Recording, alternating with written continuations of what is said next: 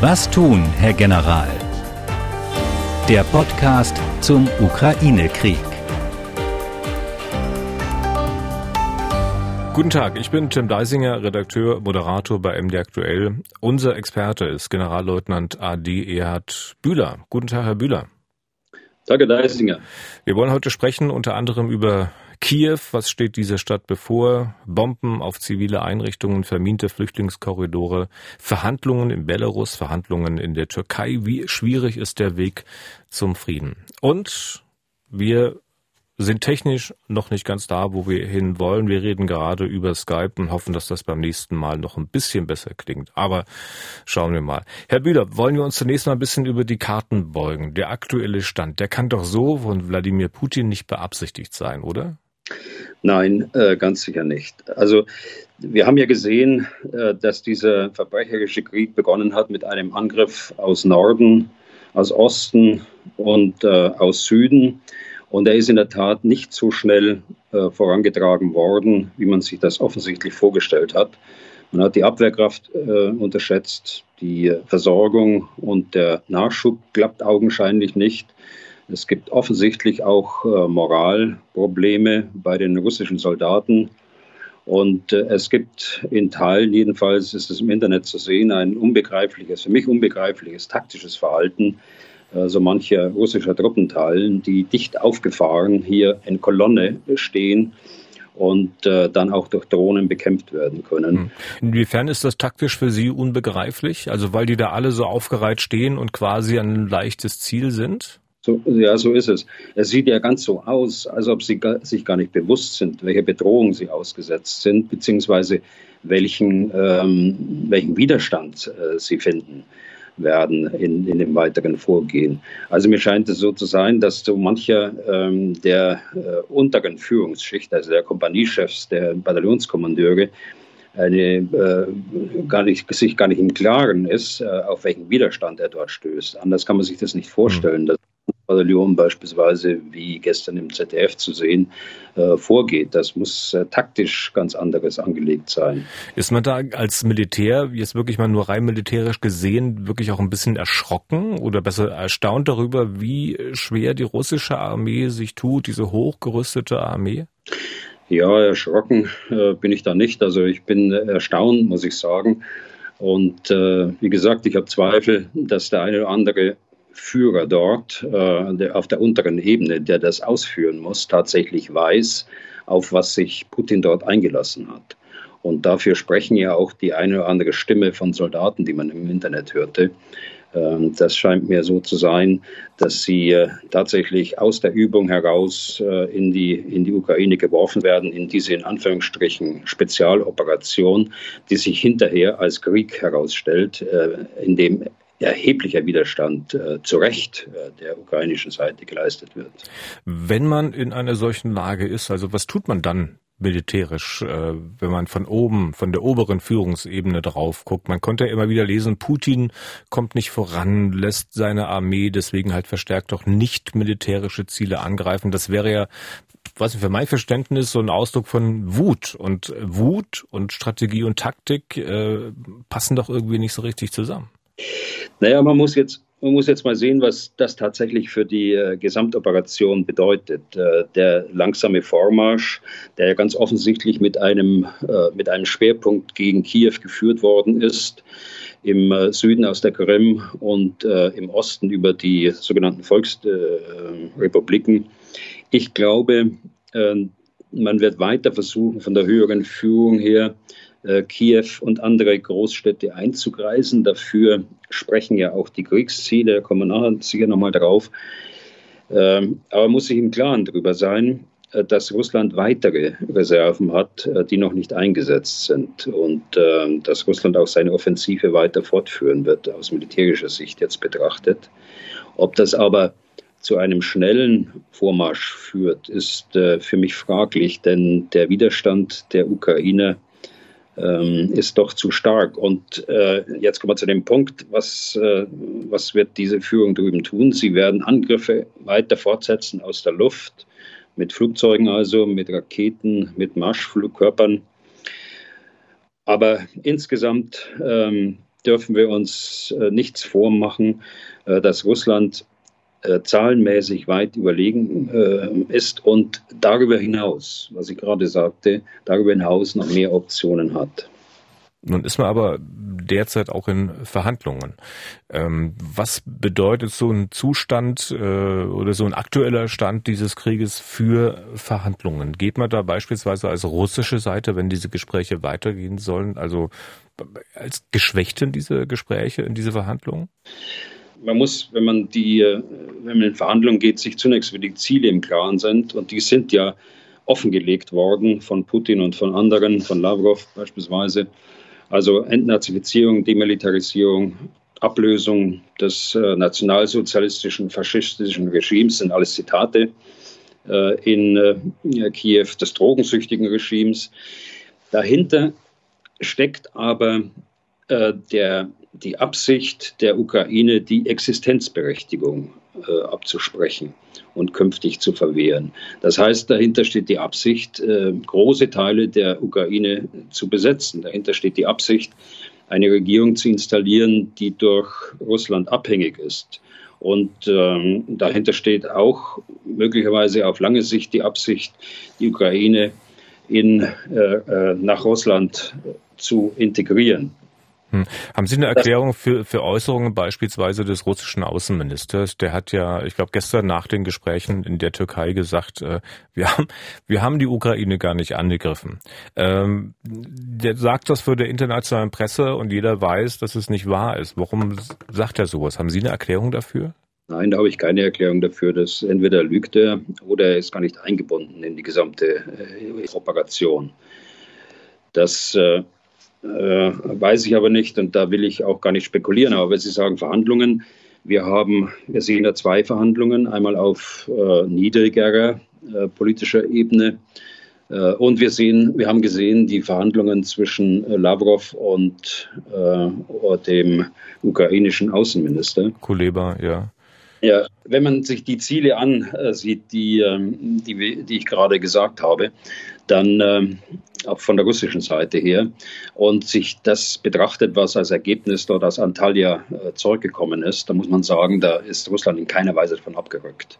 Äh, die Ukraine hat das viel besser vorbereitet. Die Ukraine hat signalisiert, dass man ähm, sich äh, vorstellen könnte, über das ukrainische Ziel des NATO-Beitritts äh, zu sprechen dass man auch über Krim und auch über die äh, über Donetsk und Luhansk äh, sprechen könne.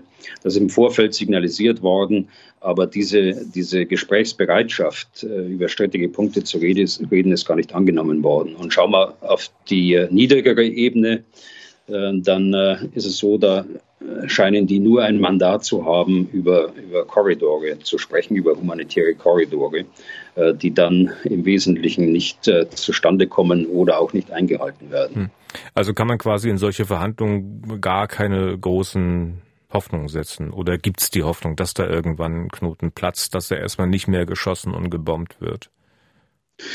Also äh, die Hoffnung darf man nie aufgeben und die Gesprächskanäle müssen immer offen bleiben. Und das ist das, das Positive an diesen äh, beiden äh, Gesprächsrunden äh, oder diese beiden Gesprächsformate. Äh, es ist zu hoffen, dass weitere Gesprächsformate auf der internationalen Ebene, viele Regierungen äh, helfen ja damit, auch Israel hilft mit, neben, den, neben der Europäischen Union und auch den äh, Vereinigten Staaten. es ist zu hoffen, dass hier auch irgendwann mal Ergebnisse auf den Tisch kommen. Wichtig ist allerdings, äh, dass die Verhandlungspartner dann, wenn man es schon an untere Ebenen delegiert, äh, und äh, wenn ich sage Lavrov, dann meine ich auch eine untere Ebene, wenn man es schon delegiert, dann müssen sie auch ein Mandat mitbekommen. Und das ist offensichtlich bei Lavrov nicht der Fall gewesen. Er hat sofort darauf hingewiesen, dass es im Kreml entschieden werden müsse. Und da ging es nur um humanitäre Korridore. Wie viel hängt bei solchen Gesprächen, sofern da mal einer da ist, der auch Verhandlungsmandat hat, wie viel hängt da vom Vermittler ab? Hier sind es jetzt ähm, bei den Gesprächen gestern die Türken gewesen. Israel hatten sie gesagt, hatte sich auch eingebracht. Aber nehmen wir mal die Türkei. Das ist das NATO-Mitglied Türkei, das da mit am Tisch sitzt. Äh, wie erklären Sie sich das? Wieso haben die Russen die als Vermittler akzeptiert? Also ich weiß nicht, ob das äh, Vermittler waren äh, im engeren Sinne ähm, oder ob es nur der Gastgeber war, der mit am Tisch sitzt. Das wissen wir beide nicht und das konnte ich auch an der Berichterstattung nicht erkennen, dass da in irgendeiner Weise eine Vermittlungsfunktion wahrgenommen worden ist. Grundsätzlich ist es so, bei Vermittlungen muss man äh, das Vertrauen beider Parteien haben. Und beide müssen willig sein, einem Vermittler dann auch äh, zu folgen in seinem Versuchen, die, äh, die Angelegenheit äh, zu, zu äh, regulieren. Wenn man in solche Verhandlungen geht, muss man sich vorher über ein Ziel einig sein, was man gemeinsam erreichen will. Also nehmen wir ein Beispiel, ein Waffenstillstand. Das muss vorher äh, feststehen. So, das ist unser Ziel, auf das wir hinverhandeln. Oder ein humanitärer Korridor, genau das Gleiche. Das ist unser Ziel. Und äh, dann muss man sehen, im Austausch, und der muss offen sein. Und dafür müssen die äh, Gesprächsgruppen mandatiert sein. Äh, da muss man darauf hinwirken, wie äh, kann sowas äh, entstehen. Aber nur in ein Gespräch reinzugehen, ohne Mandat äh, und ohne die feste Absicht, überhaupt äh, irgendwas zu verhandeln, das wird so nicht funktionieren. Und wie geht man als Vermittler hin? Sie haben ja Erfahrungen in Vermittlungen, wenn ich es recht weiß. Also im Kosovo haben Sie ja auch zwischen verfeindeten Parteien vermittelt. Also ist man da immer optimistisch und sagt, wir werden das schon irgendwie äh, hinkriegen und schaffen? Oder geht man da erstmal pessimistisch ran? Wie haben Sie das damals gemacht? Also ich will jetzt die Situation nicht vergleichen. Das ist natürlich ungleich schwieriger äh, jetzt in diesem Fall man muss erstmal äh, jemanden finden, der das Vertrauen beider Seiten hat. Äh, das ist das Entscheidende. Und dann geht es in langen Gesprächsrunden äh, darum, wie man eine gemeinsame Absicht äh, erstmal findet. Äh, was ist das Ziel und äh, wie setzt man dieses Ziel um? Kann es sein, dass eine Seite erst ein, ich sag mal, bestimmtes militärisches Ziel, das sie sich gesetzt hat, erreichen muss, damit sie sich überhaupt auf richtige Verhandlungen einlässt? Also nehmen wir beispielsweise Russland, dass die sich ein Ziel gesetzt haben. Also wir müssen auf dem und dem Stand sein, damit wir uns überhaupt auf solche Gespräche einlassen, wirklich einlassen? Herr Deisinger, das kann so sein, aber äh, ich weiß es nicht und äh, hm. deshalb will ich gar nicht spekulieren. Andere Sache noch zu Vermittlungen, Verhandlungen, äh, nur ganz kurz nebenbei. Da hat sich ja nun auch ein eigentlich viel gescholtener Mann äh, in den letzten Tagen, äh, hat sich nun eingeschaltet, Gerhard Schröder, der Altbundeskanzler, auf Bitten der Ukraine. Ähm, was denken Sie, hat Herr Schröder so mit all dem, was man über ihn gesagt und dann teilweise auch ausgekippt hat, äh, vielleicht doch Unrecht getan? Also das will ich jetzt gar nicht kommentieren, Herr Deisinger. Ich äh, eher nach vorne. Ähm, ich glaube, jeder Vermittlungsversuch äh, ist in dieser Lage äh, willkommen von allen Beteiligten. Und äh, wenn er den Erfolg hat, dann ist es umso besser.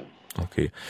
Schauen wir mal auf militärische Ziele, die angegriffen werden, aber auch auf nicht militärische. Das hatten wir vorhin auch ganz kurz schon angedeutet. Wir hören Wohnhäuser, Krankenhäuser, die dazugehören. Ich muss ganz ehrlich sagen, also wenn es mal wieder Berichte über solche Angriffe gibt, so ein erster Reflex ist in mir, dann immer, dass ich mir sage, ah, das, das, das kann doch nicht sein. Stimmt das wirklich? So niederträchtig kann man doch gar nicht sein. Aber im Krieg äh, muss man sich wahrscheinlich von solchen Kategorien verabschieden, oder? Ähm, man darf sich von diesen Kategorien nicht verabschieden. Es gilt das humanitäre Völkerrecht und äh, alles andere ist ein Kriegsverbrechen. Und äh, das gilt für alle äh, Beteiligten dort. Nehmen wir mal das Beispiel eines humanitären Hilfskorridors. Die Einrichtung äh, ist ja alles ähm, äh, wohlgemeint, aber äh, wie es gemacht wird und äh, mit welchem Motiv äh, es dann nicht, nicht funktioniert, äh, das ist eine andere Geschichte. Also es geht alles nicht von jetzt auf gleich. Der, der notwendige Waffenstillstand muss sich bis zum letzten Soldaten durchgesprochen haben. Das geht auf dem Übungsplatz sehr schnell. Da heißt es Feuer einstellen und dann ist Ruhe äh, bei allen. Aber hier haben wir es mit Konfliktparteien natürlich zu tun, aber auch nicht homogenen äh, Streitkräften, sondern wir haben es auf beiden Seiten auch mit Milizen, mit Territorialkämpfern, zum Teil mit zivilen Bewaffneten zu tun.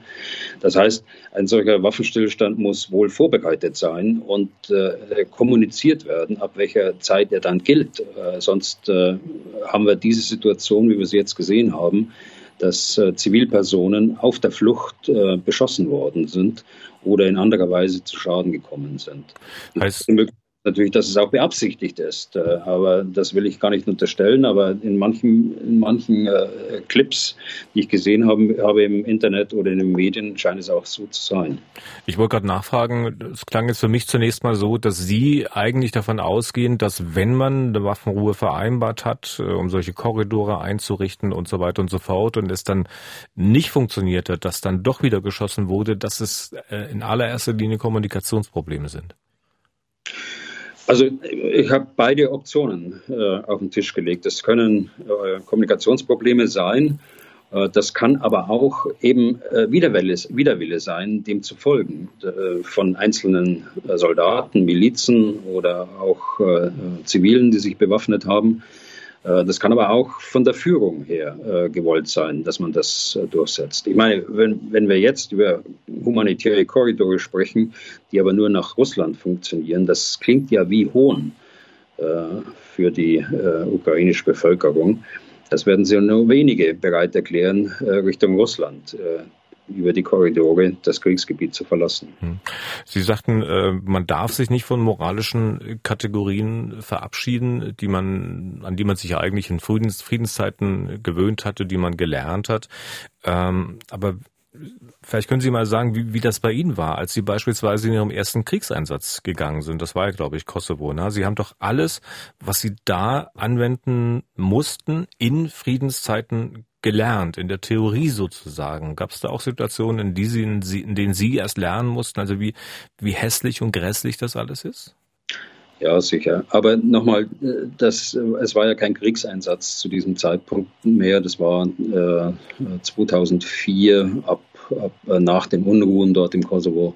Das war im Jahr 2011. Das, das wir weit entfernt von Kriegseinsätzen. Hier gibt, hat es, das will ich gar nicht kleinreden, hier hat es äh, Probleme gegeben in erheblichem Umfang, äh, sowohl 2004 wie auch 2011.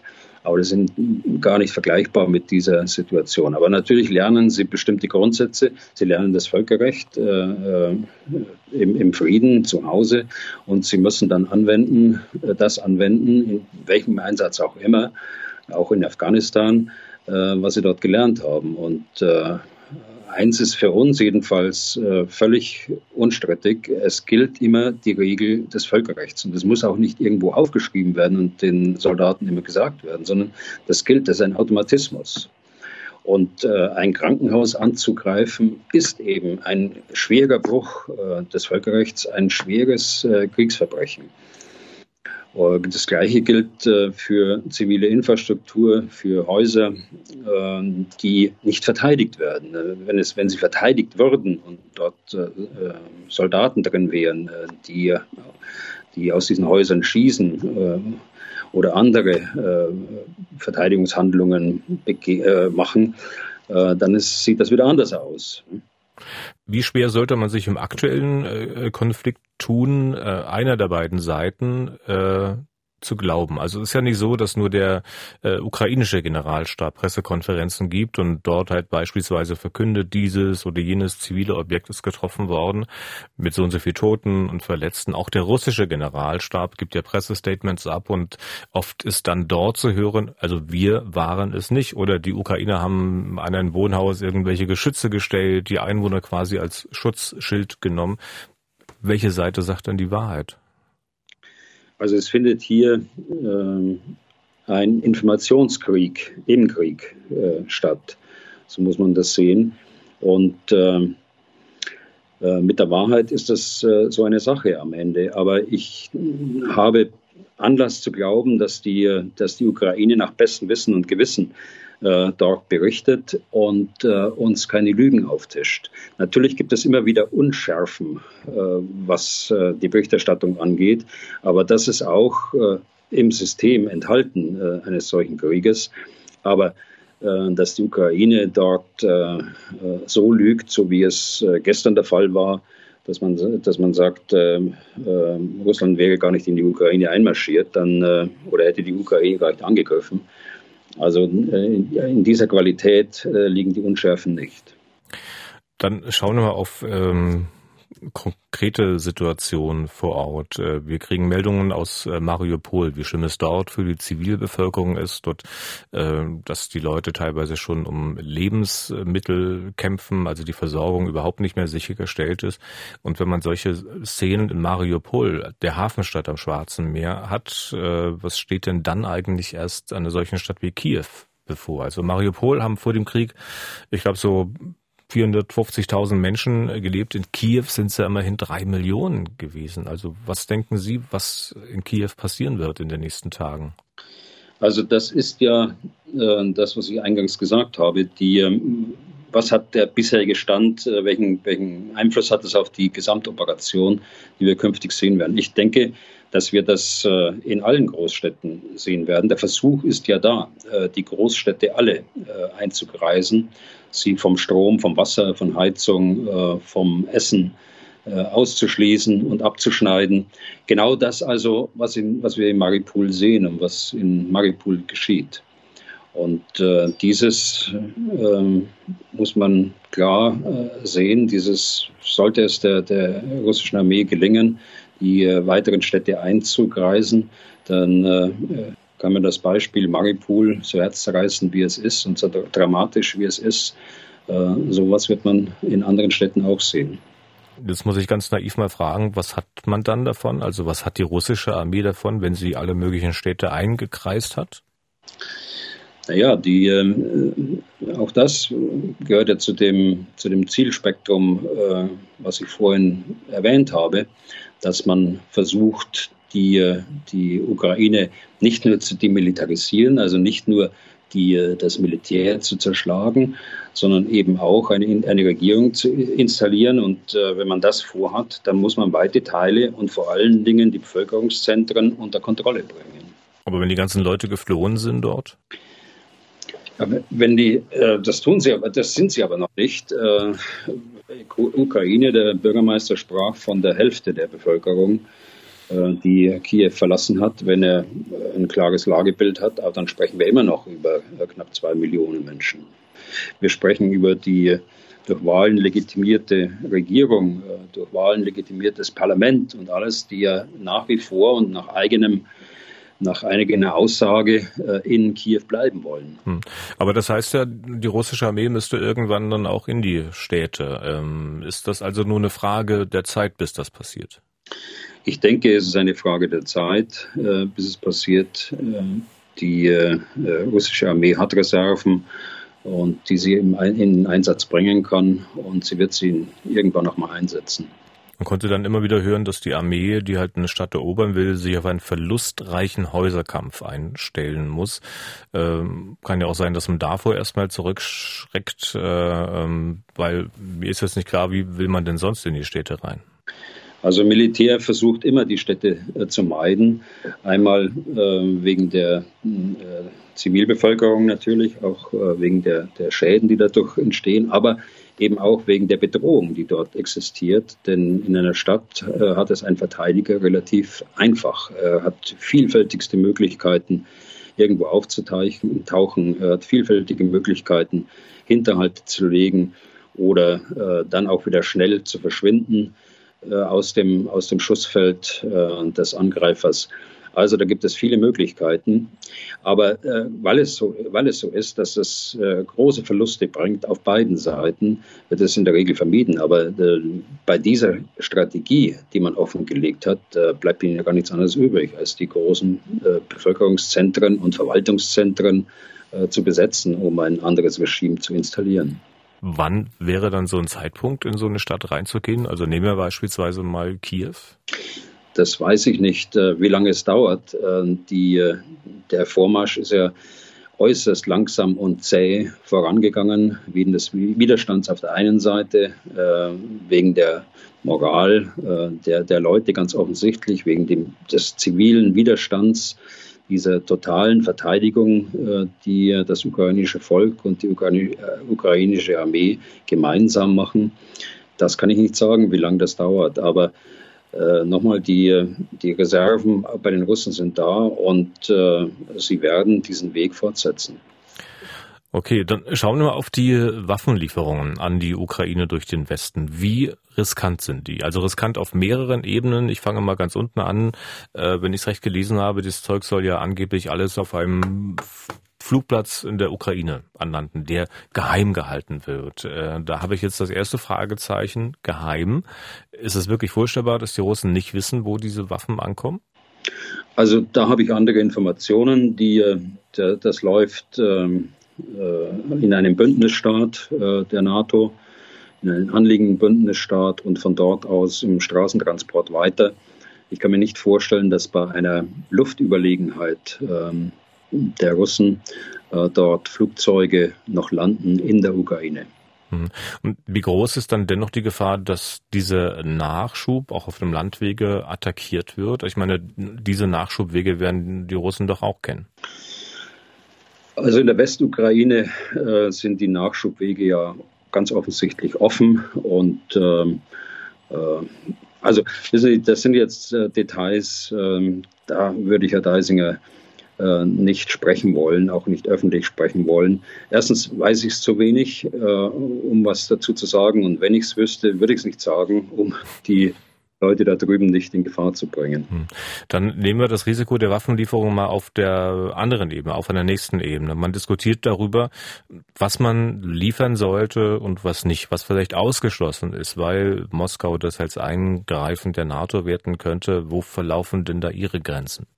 Ja, die Grenze ist auf jeden Fall dort, wo äh, wir die NATO in diesen Konflikt äh, hineinziehen. Äh, das darf nicht passieren. Wir haben es ja hier mit einer Nuklearmacht zu tun, mit Russland, äh, die äh, die meisten Nuklearwaffen auf der Welt besitzt. Und äh, da dürfen wir deshalb nichts riskieren, weil wir bei aller Sympathie und bei allem ja, Entsetzen über das, was in der Ukraine passiert, wir dürfen nicht außer Acht lassen, dass die Politik bei uns, die Regierungen, auch äh, das Militär Schaden von weiteren Menschen, von weiteren Völker, Völkern abwenden muss. Und ich glaube, äh, das bewegt äh, die Verantwortlichen in der Politik, in der Diplomatie und im Militär besonders. Und äh, ich vertraue darauf, dass es auch so bleibt. Hm. Dann nehmen wir mal Gerät, das nicht geliefert wird, zumindest bislang nicht. Die Ukrainer wollen Kampfflugzeuge, beispielsweise die MiG-29, die ja unter anderem Polen noch im Einsatz hat.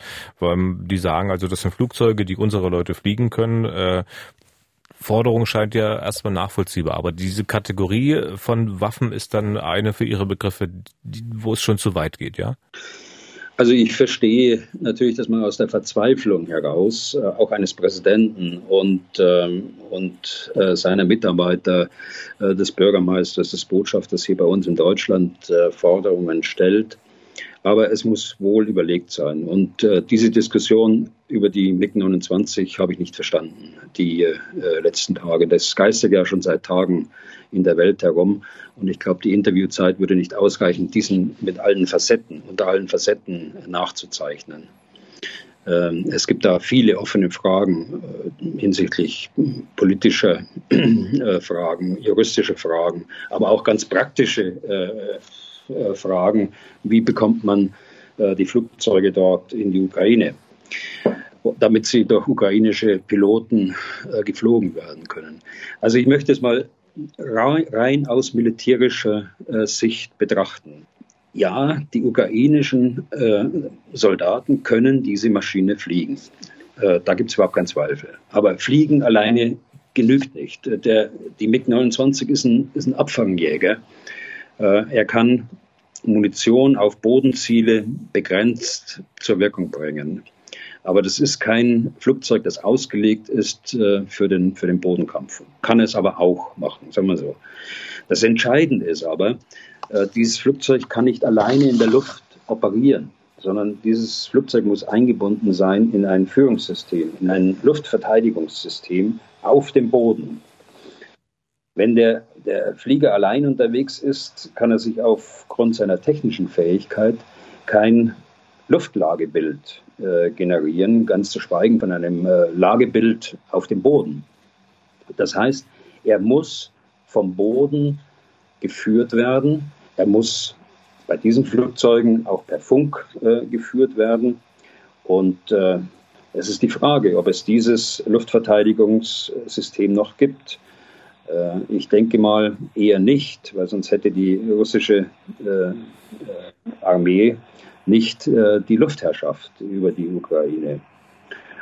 Und äh, selbst wenn es es gäbe, muss man sich fragen, äh, können diese Flugzeuge, die ja NATO-Standards in elektronischer Hinsicht, ich will jetzt nicht ins Detail gehen, aber äh, in der Elektronik äh, NATO-Standards folgen, auch in den Funkgeräten beispielsweise, wie können die dort integriert werden in dieses Luftverteidigungssystem? Darüber gibt es, darüber hinaus gibt es ähm, Punkte, logistische Punkte.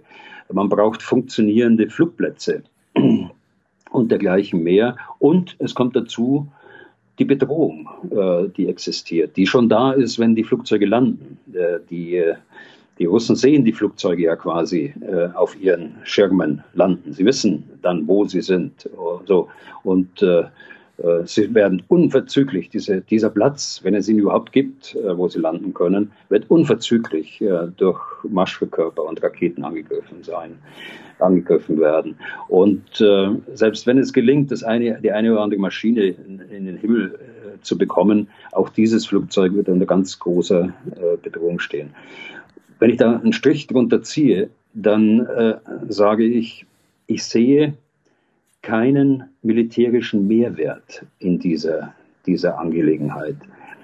Äh, ich sehe keinen äh, Mehrwert, jedenfalls dann nicht, äh, nicht so, dass ein Risiko, in den Konflikt gezogen zu werden, tragbar erscheint. Ich will die Lücke in der, in der Luftverteidigung der Polen gar nicht zum, so zum Thema machen. Aber das ist natürlich ein Randaspekt für uns jetzt ein Randaspekt in dieser Diskussion, aber für die Polen sicher eine wichtige Frage und die wird im polnischen Generalstab äh, auch ganz sicher äh, überlegt werden und äh, berücksichtigt werden. Denn von heute auf morgen wird man keinen Ersatz bekommen. Selbst wenn die Flugzeuge dann da sind, müssen, sie, müssen die Piloten darauf trainiert werden, sie müssen integriert werden äh, in, das äh, polnisch, in die polnische Luftverteidigung. Äh, das geht alles nicht von heute auf morgen. Das heißt, wir werden eine, eine große Delle sehen in der Fähigkeit, äh, auch in der NATO-Luftverteidigung selbst. Also unterm Strich, ich halte militärisch überhaupt nichts davon und deshalb wundere ich mich umso mehr, dass es auf der politischen und diplomatischen Ebene äh, dort in dieser Art und Weise diskutiert worden ist. Hm. Okay, dann machen wir einen Strich drunter unter dem MiG-29. Äh, aber weil wir bei fliegendem Gerät waren, noch eine kurze Frage. Wir sehen ja immer häufiger Drohnenbilder von Drohnen aufgenommen, die da auch offenbar russisches Militär attackieren. Äh, was für Dinge sind das? Woher kommen die?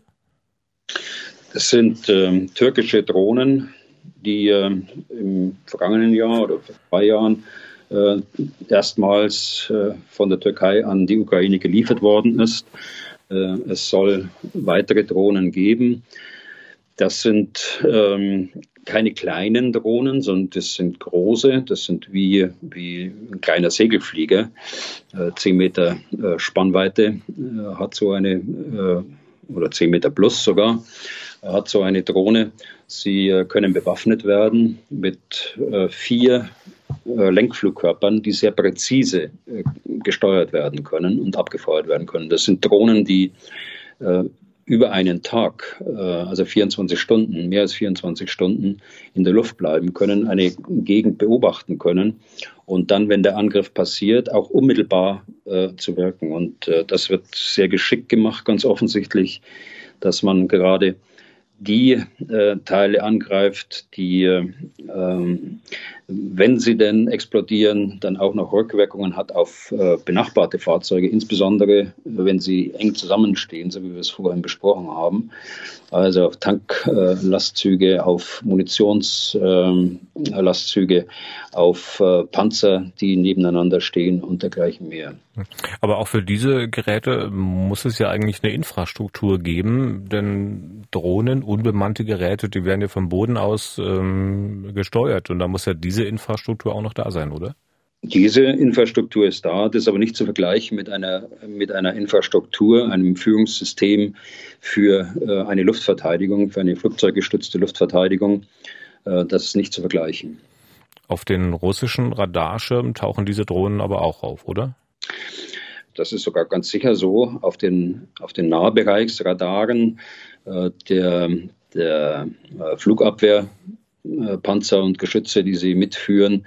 Aber auch hier äh, ist die Frage, wenn ich mir diesen Konvoi anschaue, den wir gerade auch besprochen haben, äh, wo ist denn da die, die Flugabwehr geblieben? Aber für mich ist das auch ein typisches Beispiel eigentlich, äh, dass eine Drohne ein, äh, ein gutes Mittel ist äh, für den Verteidiger, sich zu verteidigen.